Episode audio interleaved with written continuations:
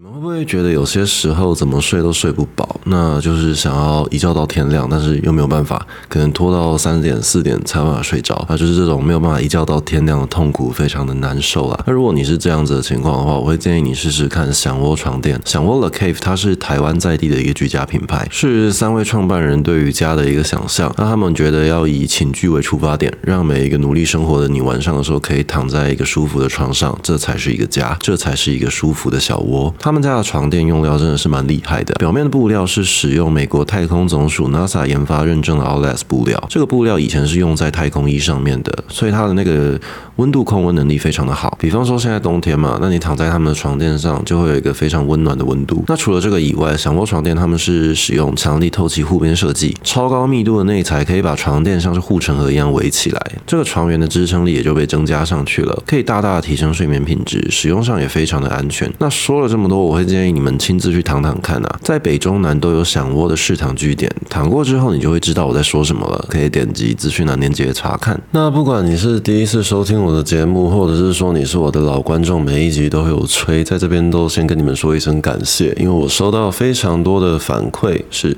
他们都觉得我的声音非常的好睡哦，我是认真的，很多人都这样跟我说。他说，常常一集节目没办法听完，是因为会听到睡着。那我自己也实测过很多次，是真的有这样子的效果。然后那时候就有朋友跟我开玩笑说，哪一天搞不好会有卖床垫的，或者是说帮助睡眠的这种广告厂商找我业配合作。那也真的发生了。啊，这一位听众他本身是在这一间床垫品牌 The Cave 工作啦。他说他自己也有感受到，就是听到我这个节目会比较容易想要睡觉，那也促成了这一次的这个合作。不管你是老粉丝还是新粉丝，第一次收听这一期节目的观众，或者是说长期收听我这个节目的观众都一样，有件事情我必须要再跟你们重新说一次，就是一开始我做这个节目的原因，除了在网络上写文章，很多人在看以外，另外就是我回台湾之后，被很多人问说，你在国外生活得好好的，为什么你要突然回台湾？你你到底为什么要突然回台湾？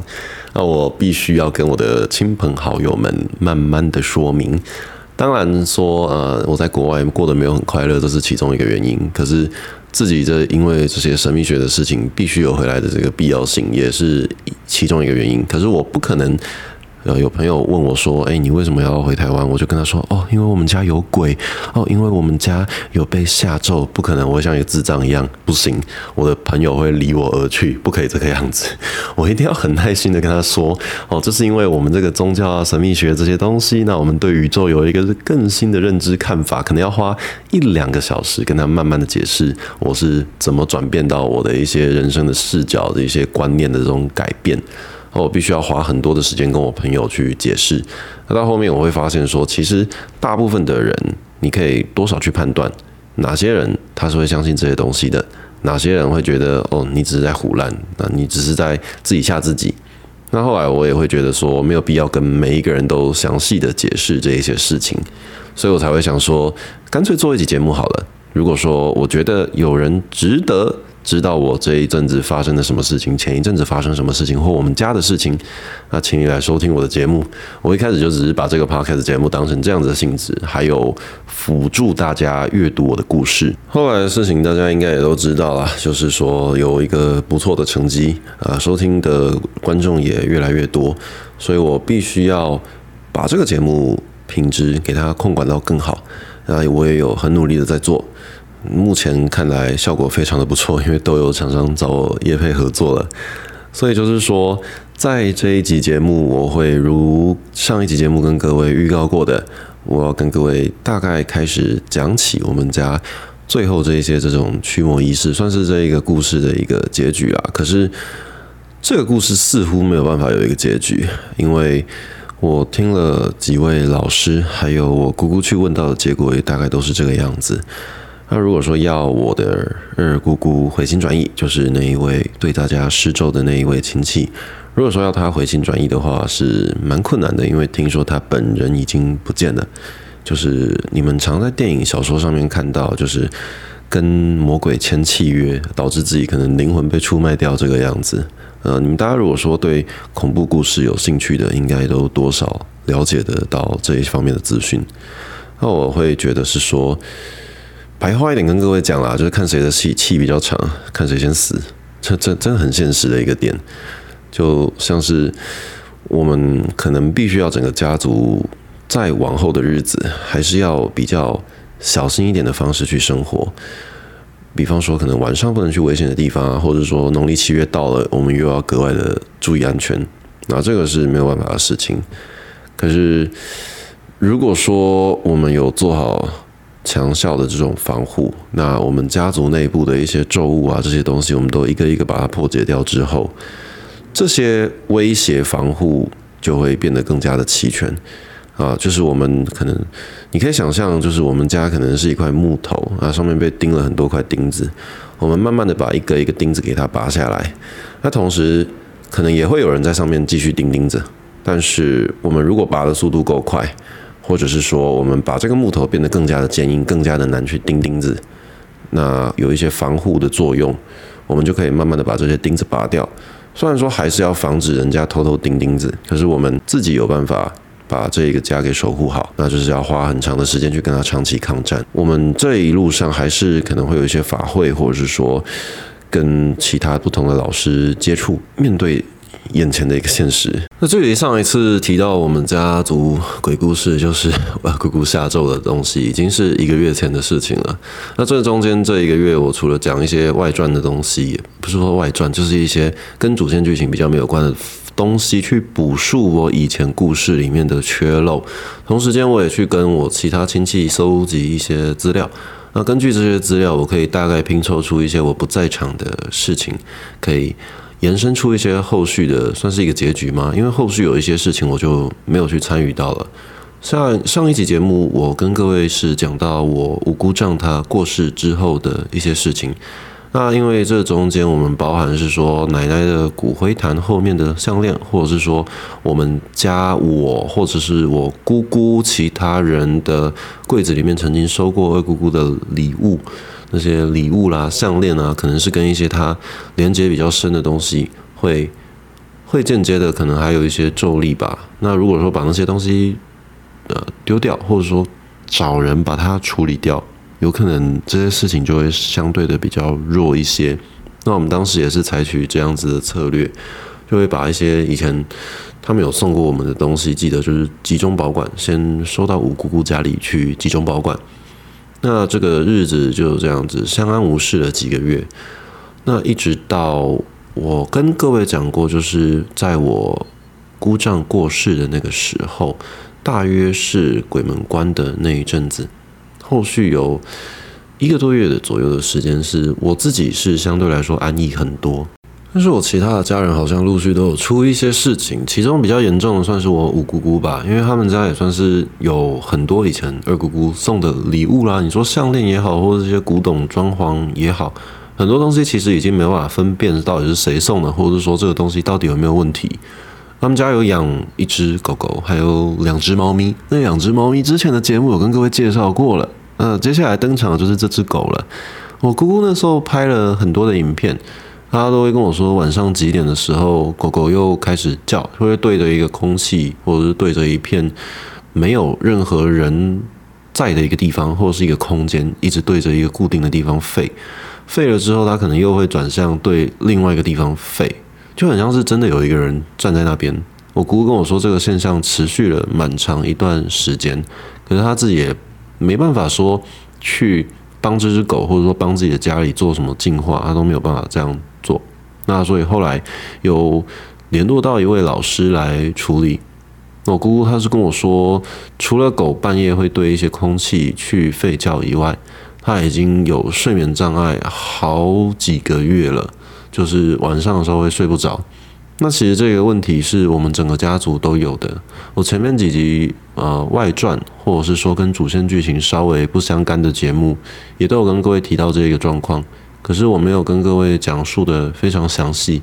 就是这个问题主要发生在我姑姑身上。后来又辗转联络到其他亲戚啊，比方说我爸，或者说其他的姑姑跟叔叔，大家都有类似的情况。那尤其是说晚上的时候，常常会嗯。睡不着是一一回事啊，但就是说，即便睡着了，也没有办法睡得很好，就会感觉有一个无形之中的一个奇怪的奇怪的东西在阻止你有一个良好的睡眠，没有办法让你的身体好好的修复，又或者是说你在睡觉的时候，可能有什么东西在缠着你，啊，导致你没有办法养精蓄锐，保持到一个正常的状态。那因为当时我们听说是整个家族的人，或者是说事业运跟未来在职场上跟生活上的所有的运势，都是啊。大家如果有听我之前那一集观音雕像的节目，应该就知道我在说什么。哦，那三尊观音雕像分别有不同的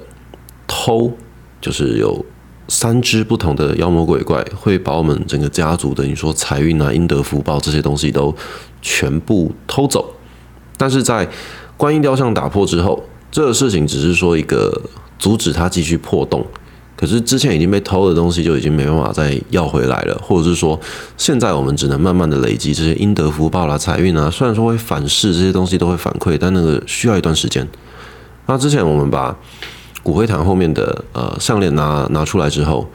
就只是说一个止损。那我们如果说要慢慢的把我们这边提升上去，那对方没有一个，对方被釜底抽薪了，可是他们之前的能量还是在。也就是说，我姑丈过世之后，即便是说奶奶的骨灰坛的项链被拿出来，或者说家里大家把这些咒物拿出来丢掉也好，处理掉也好，它还是有一个非常强大的敌对势力存在。那我们自己的防护能力也要慢慢的养上去。它大概是一个这样子的概念。那依照我手边搜集到的资讯，就是。中间，我姑姑还有其他的亲戚似乎有联系到一位老师，那那一位老师也真的是提供了非常多的帮助。我只能针对他们有跟我转述，或者说我知道的故事去回答各位。大家记不记得前几集节目，我有一串珍珠项链的照片？那我们家搬家，我现在自己出去租房子。之前有一次是从三叔叔的啊、行李堆里面。我拿了几包以前自己的行李到我现在的家整理，那中间我有发现到一些比较漂亮的画作或者是说艺术品，我会把它摆在我家各地。可是中间我也发现到了一串珍珠项链，那我当时也不知道为什么，我就把那个珍珠项链拿出来挂在我家的大门进来，平常放钥匙的那一个挂钩上面。我就按照这一个，就觉得那时候风水这样摆上去蛮漂亮的，我也没有想太多。那也确实有一些艺术品装饰，真的让我这个家变得更漂亮。可是就是唯独那一串珍珠项链啊，我其实很没有头绪，但是我就真的把它挂在那个地方。它也挂了两三个礼拜吧，是挂到有一次我朋友来我家，他跟我说，为什么你要挂那串珍珠项链？他可能他没有什么体质啊，他只是单纯觉得那个珍珠项链很突兀。那我也才意识到说，哎，对，为什么我要挂串珍珠项链？那我就把那个珍珠项链拍照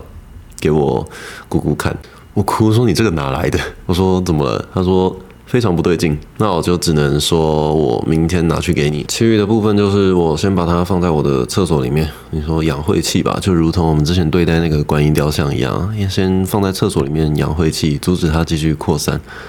那我后来再仔细想一下，那个珍珠项链好像跟……我奶奶骨灰坛后面放的那一串长得蛮像的，几乎是一样的东西。那我现在跟各位说到这两串珍珠项链，先把故事稍微停在这里，跟各位说一下，我姑姑曾经也有被城隍庙的那一位师姐告知过，呃，二姑姑有给我姑姑一串珍珠项链之类的东西，但是被我五姑姑收到不知道哪里去了。我五姑姑她。可能以前收东西的时候放在哪一条外套的口袋啦，或者是说放在哪个柜子之类的，不知道。总之就是他曾经收过姑姑的二姑姑的一条珍珠项链，那那一个项链一定要给他找出来，不然的话会持续的影响。就是在五姑丈还在世的时候就被警告过的事情。我姑姑她说，她无论怎么找就是找不到，那也没办法。只是说，在我跟他说我家找到这条项链的那个时候，他说他刚好在前两天莫名其妙在一个衣柜里面发现了那条珍珠项链，他也不知道是什么原因，总之他找到了。那个珍珠项链，就放在其中一件外套大衣的内衬口袋里面，他也不知道为什么当初要塞在那个地方，总之就是这一串珍珠项链终于找到了，那我也找到我这边的这一串珍珠项链。它有点像那种哈利波特分灵体的概念嘛，我也不知道。只是当时我就听我姑姑的话，把项链收到我的那个厕所的琉璃台上面。那等明天的时候，再把珍珠项链拿去给我姑姑。她说会有老师一起来处理。拿过去之后，我就真的感觉到我的人好像醒来了。我其实都没有意识到那个珍珠项链放在我家的那一段时间，我的精神状况非常的糟糕。因为大家都知道我经营自媒体。那这个节目可能有一些我的老粉丝啊，也有一些新粉丝，可能只收听这个节目，也不知道我其他东西在干什么。我无所谓，就是跟大家说一下啦。我我是在十几年前的时候创这个粉专，呃，这个粉钻是拿来发一些迷因搞笑的东西。那以有一个卡通人物叫做杜芬舒适博士，他是美国卡通《飞哥与小佛》的一个反派角色。那我当时以这个卡通人物的名字创了这个好笑的这个粉丝专页，也会分享一些有趣的图片啊之类的。那做着做着也没想到流量变得蛮高的，后来就想说，既然流量高，我可以发一些我想发的东西，可能帮政治宣传，或者是说宣扬我的人生的故事，就是逐渐的想办法把这个粉专转型成我要的样子。去年年中，我跟各位说我回台湾了。那除了我处理家务事、处理这些你说鬼啦，或者是说我我家里这些官司的事情，不管，总之我还有一个目标是，如果我回台湾了。我希望我可以用我的存款生活，好好的把这个平台养起来。所以我不同的路线都走过，好笑的影片也拍过，那长篇文章也写过，短篇笑话也写过。就我必须在一不断的尝试，呃，成功也好，失败也好，我要找到一个我自己经营自媒体的一个形状。他那段时间其实蛮无力的，我直到最近这一个月才逐渐体会到自己经营自媒体的这个。概念像什么？很像你说那种偶像团体、明星艺人，在出道之前会当练习生。那我们在当练习生的时候很穷，没什么案子，也没有收入。可是你必须一直不断的练习。嗯，你直到自己出道，直到自己有一个舞台之后，你才可以好好运用之前当练习生那段时间累积下来的一些艺术才艺资本，去把自己的。舞台越大越高，让更多人喜欢你。所以对我来说，我前几个月是有点这样子的心态。我会觉得，在做鬼故事节目之前，我可能尝试一些好笑的影片，类似反正我以前的风格啊，或者是说我在写长篇文章，在其他的一些这种文字平台，可能方格子之类的，我都有经营不同的文章更新，但是都没有办法找到一个最适合我自己的一个定位。那我很开心，最近算是稍微找到了。我因为被脸书删除掉很多次粉砖，所以导致我跨平台经营。我在各个不同的平台上面都有不同的性质啊，这不是业配，这是跟你们这这是主线剧情，必须跟你们交代一下。那我在推特上面以前也尝试做过一些这种健身照的分享啊之类的。那现在最近就是把一些我写时事议题评论的东西丢到推特去，那流量也不错。好的贴文一则可能也会有十几二十万的浏览啊！我在 s r e 上面会跟针对政治发表一些评论，然后在 Podcast 节目有两个频道啊，我在脸书、IG 都有不同的经营模式。这些是因为我想要好好经营自媒体，我把我的平台扩大，才会有这样子的结果。尤其是这一个鬼故事，它的你说爆红或者说持续更新，在更新到现在一个多月了，甚至有厂商找我业配，是我完全没有想象到的。我有想过，我有一天可能可以用我家的鬼故事去做一期节目，可是我从来没有想过它效果会这么的好啊，甚至是完全碾压了我以前的一些流量，我以前的路线啊。不管就是这个节目，就会认真的把它继续做下去。可是它终究只是，你可以把我想象成一个你说自媒体公司吧，它只是我旗下的一档节目。它不会是我的主要的东西，那我本身还是有一个民营搞笑的这种东西存在。那我同时也会有政治路线，就我会有旗下的几档节目这样子的概念。但是我跟你们讲这么多，不是要宣传。虽然说你现在听完也可以当做宣传，无所谓。但是我跟你们讲这么多东西，是我要让你们了解到，在过去你听到这个节目以前，你不认识我的这个阶段，我其实心里过得是蛮蛮辛苦的。虽然说我有存款可以让我生活一阵子，但是我是一个拿自己前途去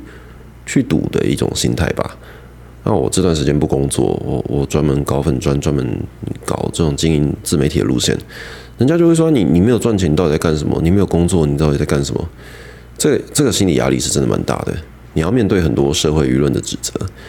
也就是说，在我去年年底那段时间，在这个节目被你们听到以前，我其实是有一种很无力的感觉。虽然我一直知道我在进步，我越来越知道怎么去吸引大家看我的文章、看我的东西，但是在曙光出来之前，你必须先度过那一个漫漫漫漫长夜，有点这样的概念。那你永远都不知道太阳什么时候会升起。就像我在这一段鬼故事的经历里面，我明明知道我度过那一天，我的呃死咒就会解除，可是我自己还是有一种，即便我知道。黎明即将到来，但是我自己仍会对于现在这一个漫漫长夜感觉到很深的不安。这是一个现实，就是人这种动物是会恐惧的，没有办法。那包含那一段时间，我在经营自媒体的这个无力当练习生的这个阶段，我甚至没有办法调整出一个自己的作息。我觉得自己生活的节奏非常的不对。那包含交友，你说交女友、约会都一样。我完全不知道自己在干什么，中间经历过的一些感情，或者是经历过的一些朋友之间的相处，我真的觉得我不知道在干嘛。我觉得我自己没有没有被社会化。那我跟你们说，那一串项链挂在我家门口的那段时间，就是我觉得我很无力的那段时间。那尤其是那一串项链开始挂在我家客厅的时候，我变得更糟糕。我甚至会有一点就是说啊，算了啦，这个平台不要再做了啊，算了吧，去找工作吧。算了吧，找找工作好累哦，就继续写废文吧。但是完全不会再思考说我之后要怎么办，怎么去处理我的生活。我也没有去想过我的存款如果用光了该怎么办，完全没有，就是用一个非常浪漫的心态在度过这一切。可是，在那串项链放上去之后，我没有说我变得更加浪漫，而是说我变得更不会去思考到现实的问题，这是非常严重的。所以，当我在把那个项链拿去我姑姑那边，她说她可以帮我化掉之后。我就明显的感觉到，我在你说写文章也好，一样我会跟之前那段时间都会写文章，只是我觉得我写的路线完全不一样。那我觉得我不知道这是不是巧合诶，但也不是巧合。既然我都讲这种鬼故事节目了，我不能说它是巧合，它就是一个确实那条项链一定有鬼，我只能这样讲。那我就把那个项链拿去我姑姑他们家的管理室，他说之后会有一个法会之类的，把那个项链处理掉。那我听我姑姑说几月几号的几点几分，我们就是一起聚在我姑姑家，会有老师去去帮忙去处理。那我说好，但是我也有听我亲戚讲了一些其他的故事。他跟我说，其实在我把那个珍珠项链的照片传给我姑姑的时候，我姑姑说她开始讲一些自己听不懂的话。他后来才知道这是他所谓的说天语吧，就是上天的语言。我不知道具体的意思是什么。但我姑姑就是说，她讲了一些比较嗯驱魔的语言，把不好的东西赶走的语言，包含她找到那串珍珠项链的时候，她说她有些时候会自己自言自语，可是是她身体的感应是很明显是好东西在帮她。那包含看到我那串珍珠项链的时候，她也是这样子讲。那她跟我说，从某一件事情开始之后，他就突然会这样，感觉有个莫名其妙的东西在保护他。他跟我说。这件事情只有少数几个亲戚知道。那一天，几个亲戚跟我姑姑好的那个五姑，他们一起去了老师那边，然后在老师那边算是举办了一个简单的小法会。他那个简单的小法会，好像是说要帮他把身体一些东西驱赶驱赶掉，把不好的东西赶走。然后我姑姑说，她就在那边，她也不知道中间发生什么事，是听人家讲的。她好像跟跟那个老师有对骂的情况。可是大家都知道，那个不是他在对骂，是不知道是什么东西，可能利用了我姑姑的身体在跟那个老师吵架。那他们中间分了两次的时间去去做这个做这个仪式。他第二次的时候又去了一趟，他们只知道中间第一次的时候跟老师吵架，可是，在第二次的时候。他跟那一个老师又吵了一次架，这一段是我听我三叔叔转述的。他说当时大家他们大家都在现场，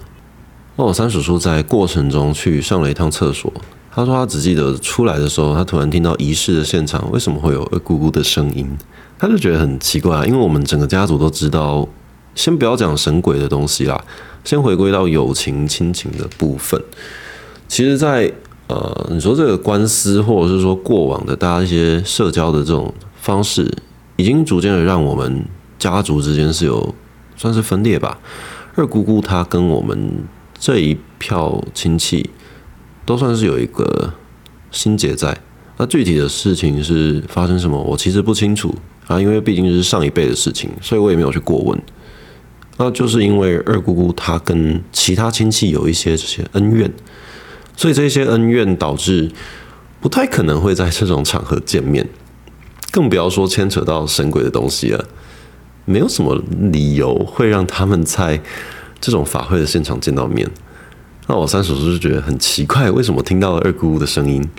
大家走近一看，就发现我五姑姑居然在学二姑姑讲话，不是学，是连声音都一样，是连肢体动作都一样，是连脸部表情都一样。你甚至是说站姿都差不多，然后可能手抬起来，你知道人都会有一些习惯动作嘛？比方说我习惯这样子走路，我习惯这样子坐下。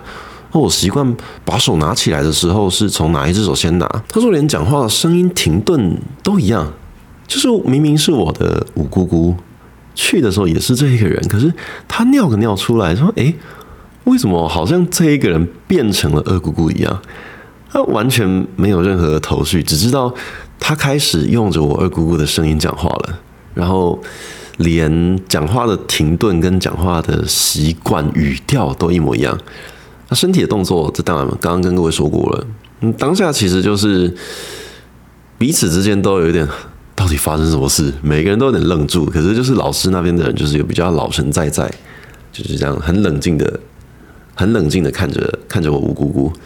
啊，我五姑姑好像是说眼睛偶尔会闭起来，偶尔张开。啊，她也一样跟那个老师吵架，然后。也有表达了一些我二姑姑自己的立场啊，有一些东西碍于可能家族的这些这些内部的事情，我就不会说了。总之双方吵了蛮多架，甚至二姑姑在这个过程中还有点夸下海口，就说：“对你老公就是我弄死的，怎么样？就是你们家人出了什么事情都是我弄的，怎么样？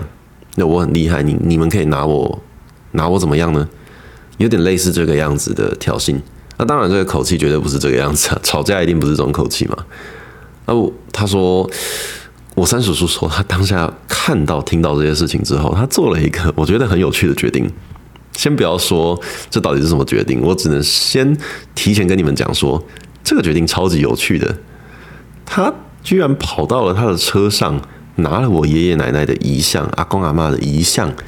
他好像是说，因为之前有一些相关的，你说那个。骨灰坛的一些照片要改动啊，或者之类，就是他们有去重新把阿公阿嬷的遗像拿出来，就是那种大幅的挂在墙壁上的那种遗像的，你们应该知道我在说什么。他把阿公阿嬷的遗像拿出来，他就直接冲到楼下，冲去把那个车子打开，然后冲，就是一路上是这种匆匆忙忙的，他赶快把那个阿公阿妈的遗像照片拿出来，然后再很快的往楼上冲。用跑的，然后这样进去这个房间。那那时候还是看到我五姑在跟老师对骂，他突然就是东西好像藏在后面，就突然很像电影那种黑帮在亮枪的那种感觉。那我三叔叔就突然在一个瞬间走到我五姑姑的面前，然后把爷爷奶奶、我阿公阿妈的这个遗像瞬间展示在他面前。啊，这个瞬间就有点像是说，这个妖魔鬼怪突然被贴了一张符咒的感觉。他说：“我五姑突然瞬间整个人往左边转了九十度，嗯，不看，把头撇开。我三叔叔也只是想说试试看，结果没想到，哎，有用哎。然后他马上换一个位置，然后跳到我五姑姑的面前，然后再把那个阿公阿嬷的遗像放到我我五姑姑的面前。”然后五姑姑又把头撇开，然后又一样把身体转九十度，就是避开那那个画像，然后是眼睛闭起来，然后往右上方或左上方这样斜着看，就是避免自己看到那个遗像。然后我三叔叔就发现，哎，既然有用，那就好用，一直用。他就马上又跳回去，然后把那个遗像又放在我五姑姑的面前，然后他一样又做了一样的动作，就把身体转九十度，然后脸这样子撇开。然后我三叔就说。你不敢看是不是啊？啊，你是不是不敢看？做做了这种肮脏的事情，做这种事情，你对得起爸妈吗？你你为什么不敢看？他就这样反复的拿这个相片放在我姑姑面前，然后一直对他说：“你为什么不敢看？你为什么不敢看？”然后我姑姑就是不断的转头，不断的转身，然后我叔叔就说：“你做这种事情对得起爸妈吗？啊，你现在搞这种东西。”你你对得起爸妈吗？你连爸妈的照片都不敢看呢？你为什么为什么要这个样子？为为什么有必要把这个家搞成这个样子？为什么要拿自己过去的修养、自己过去的修行去做这种事情？然后把整个家族搞成这个样子？你做了这种事情，为了自己的私利，为了自己的家庭做这种事情，对得起你的爸爸妈妈跟其他兄弟姐妹吗？那我三叔叔说，他当时大概讲了类似这样子的话。他也蛮蛮凶的，就是一个还不错的一个气势。最终那一次的结果是怎么样？其实我也不知道，我只知道我姑姑事后跟我讲说，她经过了那几次的，你说驱魔吗？或者说找那个老师帮忙，他有明显感觉到自己的身体慢慢的变好。可是就像我前面讲到的，这个概念有点像是说，你在一个木头上面拔钉子打钉子，你要把这个钉子慢慢的拔掉，它还需要一些时间。这个木头上面还是插满了一些不该存在这个木头上的东西，所以我姑姑只能慢慢的努力去对抗这些不好的东西，那可能调整自己的睡眠啊，或者是说经历一些这一类型的法会，把自己的身体身心状况调养好，把这些东西调养好了之后，他才有办法好好的去做他日常生活该做的事情。他平常也有开一些课，或者说做陶艺啊，或者就是他也算是一个艺术家啦。毕竟嫁给一个艺术家，终究可能会变成一个艺术家，有点这样的概概念。那我姑丈说，他也有跟着一起去陪我姑去找那个老师。那刚刚跟大家讲说，这个拿阿公阿嬷的遗像，这只是其中一个点。可是后来他们陆续去了蛮多次，只是说这一件故事，我是觉得比较离奇的，就是。拿那个阿公阿妈的遗像，会让我五姑不敢看这一段故事，我是真的觉得蛮酷的。那他从厕所出来，听到了二姑姑的声音，跟看到了二姑姑的肢体动作，我也觉得这事情蛮酷的，所以会特别把这一段跟各位分享啦。然后有一些可能我没有收集到的资讯，我有跟我五姑姑讲，我五姑姑是也有跟我说发生什么事情啊，一直跟我说他有在收听我的节目啊。他也是很莫名其妙的下载了 Spotify 或者是说其他收听 Podcast 节目的应用程式，因为对他们老人家来说，这个是一个很新兴的平台。啊，也跟我强调说：“哎，我跟你讲，你之前那个第几集哪一段，你那个中间有什么地方讲错了？那个地方哦是怎样怎样，是一个很小的细节啊，你那个地方讲不对了。”啊，或者说我爸又在收听这个节目，他跟我说：“哎，当初那个神明桌怎么样怎么样？你那个地方其实那个文字其实人家不是这个意思啊。”那他们那时候都有跟我讲类似的事情啊。那我就跟他说：“好，我之后开一集节目，你给我过来讲。我不是呛声啊，我是想说真的，你过来把你要讲的东西补述清楚。因为我讲的东西，先不要讲那些讲错的，先讲一些我没有讲到的。你们一定有一些东西，有更多的东西可以可以分享。”那、他们就呃不要不要不要不要不要，我没有不要没有不要，你你你不知道我这一集节目花多久时间去录，你你不知道我这一集节目可能一个小时或者半个小时，可是我可能要花三四个小时去制作去录，然后再后置再再花个三四个小时。那，不要不要不要不要不要，我说我不管 你，你既然讲了，你就是只能来，所以我就跟各位讲一下，我之后的节目会应该会先从五姑开始。我会邀请我姑姑，强迫我姑姑上这个节目，跟大家分享，因为他很想要把以前的一些可能我讲错的东西修正一下，他想要把一些他当时亲身遇到的事情，他想要把那些故事的片段可能修正一下，或者是说再额外讲一些我不知道的事情，或者是说他亲自体验到看到的一些感受。啊，他可以本人来跟各位分享。啊，也有可能可以找其他亲戚，但目前我想到的就只有我姑姑，因为我姑姑的睡眠问题非常的严重，那他也对于我这一切，就是可能他说他会听我的节目听到睡着，他跟我说我真的很讨厌你那个节目，每一次一集节目都没有办法把它好好的听完，我都会听到睡着。我说这不是我的错，他说是好听的那种声音啊，所以他会这样子睡着。然后我说这样也不错啦，给你改善失眠的问题啊。不知道我姑姑现在有没有在听这个节目，就跟姑姑对话一下。就你你你一定要上我节目，你没办法拒绝啊。既然你针对我这个节目提出了批评，提出了指教，那就由你来把这个缺点给改善。啊，不好意思，就是你必须上我的节目，指正我哪里讲错。或者是跟大家讲还有哪些东西我没有讲到啊？他我我亲戚我姑姑或者是其他人听到哦，不要不要，我不敢上，我不知道怎么讲。我说没有人生来就知道怎么做 podcast，没有人生来就知道怎么讲故事，都是经历一次一次的失败。比方说我前面的集数，我的那个后置的声音做不好，或者说我的段落我讲话的方式不对，没有办法让人啊吸引人家继续听下去。就像是说教扰人家用三 C 产品一样，没有人生来就知道怎么怎这怎么用。这前提是说你有这个心想要去学。跟我们年轻人，我们想要把这个三 C 产品学好，我们想要知道怎么用手机，怎么用电脑，所以我们有这个心态，我们有这个心想要去把这个东西好好学一学。那我觉得老年人其实也一样，没有什么责任，没有什么没有什么借口啦，就是一切取决于你自己有没有兴趣想要做。比方说，我这个 Podcast 节目是因为。越现实层面就是有有业配了，有有有合作广告了，那我当然要把这个节目做好。那同样的啊，你遇到神秘学的事情也是，你有没有心想要解决这个东西很重要。在我遇到这些神秘学的这些是神鬼的东西之后，我也有发现到，就是说有些东西是取决于这个人愿不愿意自救。你先也先不要讲神秘学，先讲感冒好了。如果有一个人感冒，可是他天天给你吃冰，天天给你给你抽烟，呃，一直咳嗽。那你觉得那个人有想要把这个病给治好吗？没有，你请再好的医生都没有用。呃，你说精神病也一样。如果说有一个精神病患，他会去看医生，可是他平常的一些行为举止或者说控制情绪的方式，没有去听那个医生的指示，他就只凭自己的方式去过他的生活。那你觉得这样会有用吗？不会。我只是举精神病跟可能生病、咳嗽这些东西为例子，比较好懂。那神秘学其实也是。那我们家族遇到这些事情，我们如果没有想要把这些事情解决，我们只是请老师来，而我们自己私下还是过着很荒淫的生活，还是遵循着自己的欲望去做事，没有想要自己好好改变成自己。你说改变永远不嫌晚啊！你活了几十岁，你一个人几十岁的生命，你什么时候改变，其实都是改变。也就是说会觉得啊，不要，我抛不下这个面子，我我我不要，我我就是这样子的人。那好啊，你就是被大家讨厌，这是一个很大的现实啊。所以说你在经历事情，不管说神秘学也好，或或者是说这个现实工作的情况都一样，你可以秉持着自己有个性，那相对应的就是你会失去很多东西。你要保持你的个性，你要保持你的面子尊严，你就会失去很多东西。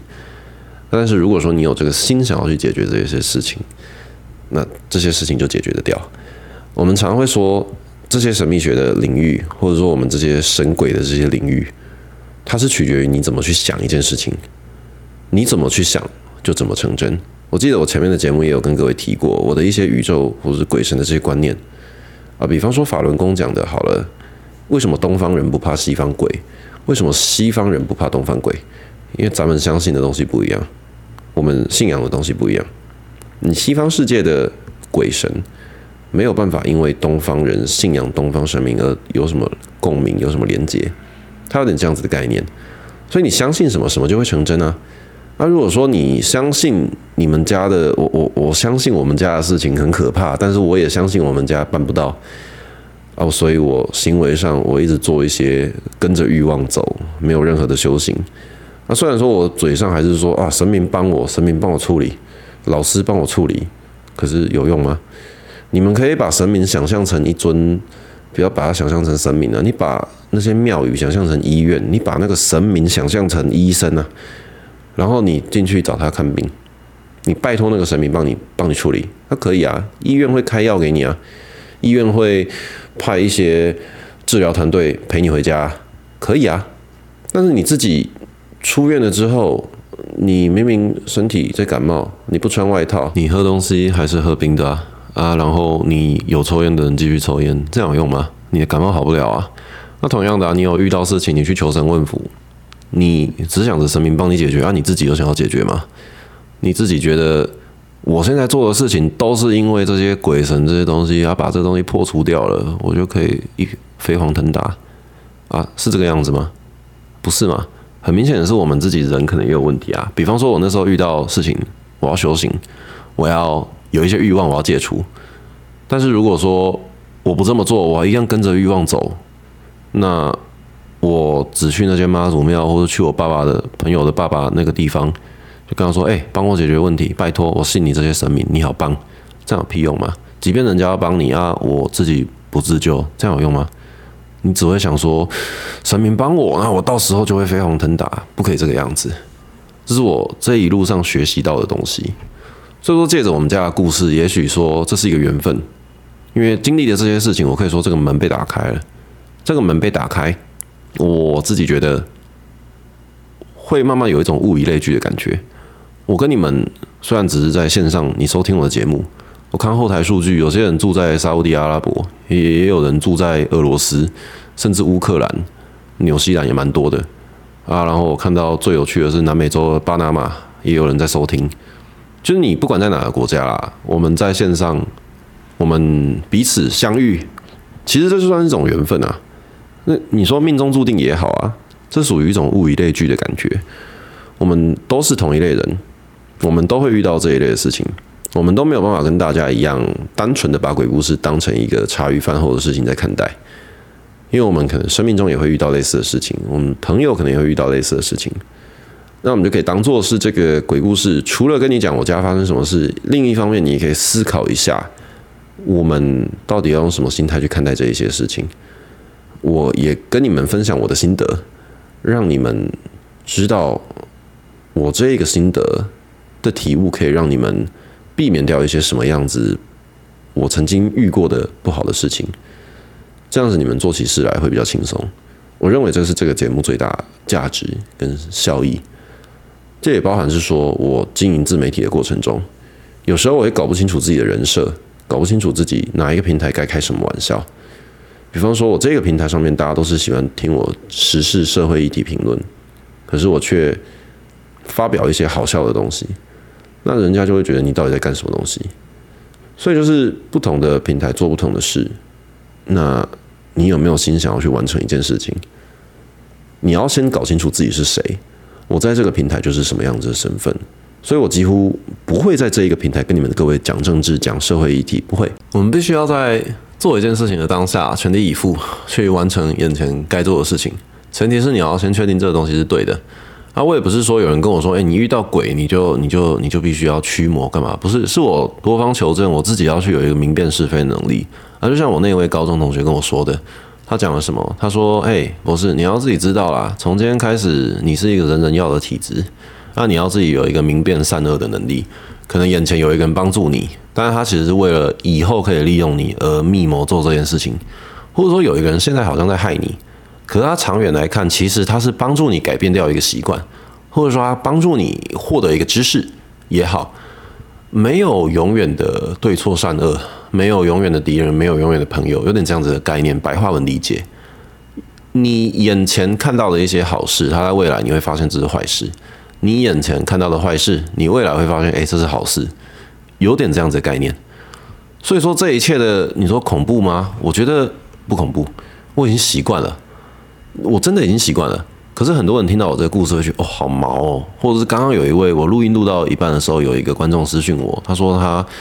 听我的节目刚开始听没多久，然后感觉到身体会有点凉凉的、毛骨悚然的感觉。哦，我说不要想太多了，应该只是鬼在跟你一起听而已啦。我是这样跟他开玩笑，那我也跟他说，哎，抱歉啊，开玩笑而已。他说没，我知道你在说什么。哦，那个当下我就意识到，我们两个人好像是你说圈内人吗？也也不知道怎么讲，就是他也是经历过，可能经历过类似的事情的人，那就无需多说，不用再多做解释。所以我在经营这个频道这一段时间，我也有意识到，就是说我要先预设你们观众都是跟我同一类人，因为我一开始确实真的很开心看到这个频道冲到这个排行榜很前面，可是后来我就想说，诶，没有必要让每一个人都听啦，因为。即便是我自己生活中，我对我朋友讲述这个故事，我都会被一些人当作是无稽之谈，我都会被一些人，不要说瞧不起，就会觉得你这个人怪力乱神的。那也许现在我就可以把各位当成是愿意听我这个故事的朋友。你们懂我的意思吗？我相信你们每一个人，如果在我生命中遇到、认识我这个本人，跟我聊上几句，你们都会对我的故事产生很大的兴趣，你们也都会相信我。我是这样子预设你们的，所以我已经会走向一个，就是说不用过度解释。那前面的集数，我很急着，因为看到这个频道的流量起来，我就想要好好的把它做好，就很希望顾好每一个人。但现在就比较随缘，就是说你喜欢我的节目就听啊，你如果不喜欢啊，我真的尽力了，这是我目前可以把这个节目做到最好的方式了。那你如果听得下去，继续听啊；听不下去啊，不好意思，没有缘分，或者是说你觉开始觉得我在胡乱。那没有关系，这是我们的缘分结束了。所以在这一切事情，我变得很相信缘分。尤其是这一些门打开之后，我说了物以类聚。比方说，刚刚私讯的观众，他也可能也是类似情况的人。嗯，觉得这样子很棒。我们可以透过同一类型的人，可能可以彼此鼓励、彼此温暖。讲完这些，就还是回归到故事的本质吧。我就只能跟你们说一声抱歉，因为。最后这个大结局我也没办法一次一集节目讲完，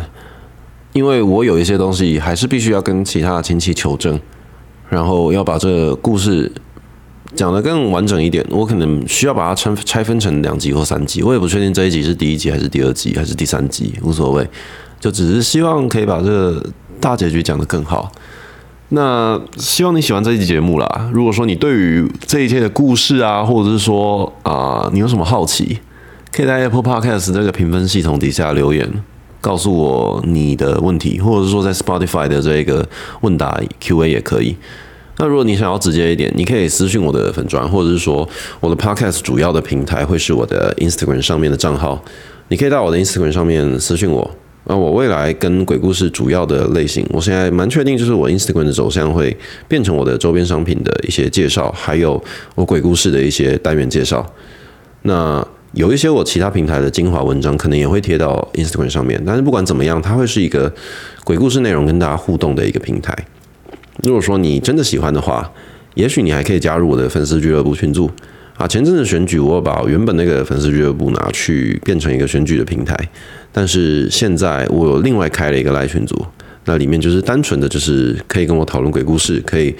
咨询我自媒体的经营一些心得，都可以。那你就。下方资讯栏的话是有这个啊、就是业配厂商的资讯。那在最下面我还会额外贴两个两个链接，一个会是我的 Instagram 账号，一个会是我的这个呃赖群组的这个粉丝俱乐部的邀请。啊，就是说，如果你喜欢这个节目听到这里的话，非常感谢你啊、也很多人私信我，包含我的朋友都跟我说这个节目是有在进步的啊，也谢谢你们的肯定。所以就是说，这个节目在未来会继续做下去，而且我会尽可能的让每一个人不用从第一集开始收听。你真的很喜欢的话，你可以从第一集开始收听上来。那我希望就是因为我自己听 Podcast 节目会有一种，我不喜欢有一些节目你要从前面听你才听得懂这个这个故事，这这个节目到底在讲什么？不用，它变成是每一个单集都是有一个独立的，但是它又可以组合起来。所以我就想说，如果以后听到这个观众，他从这一集开始听，他不会因为这一集节目听了就就是必须要听前面的，他可以单纯听这集节目就好了。那我觉得这样子对每一个人来说都比较公平。所以就是说，如果你第一次收听我这个节目的人，那这是这是我真实遇到的故事啊。你如果想要对整串事情了解，你可以从第一集开始听。我讲的不是试播集，试播集那两集是一个试验性质。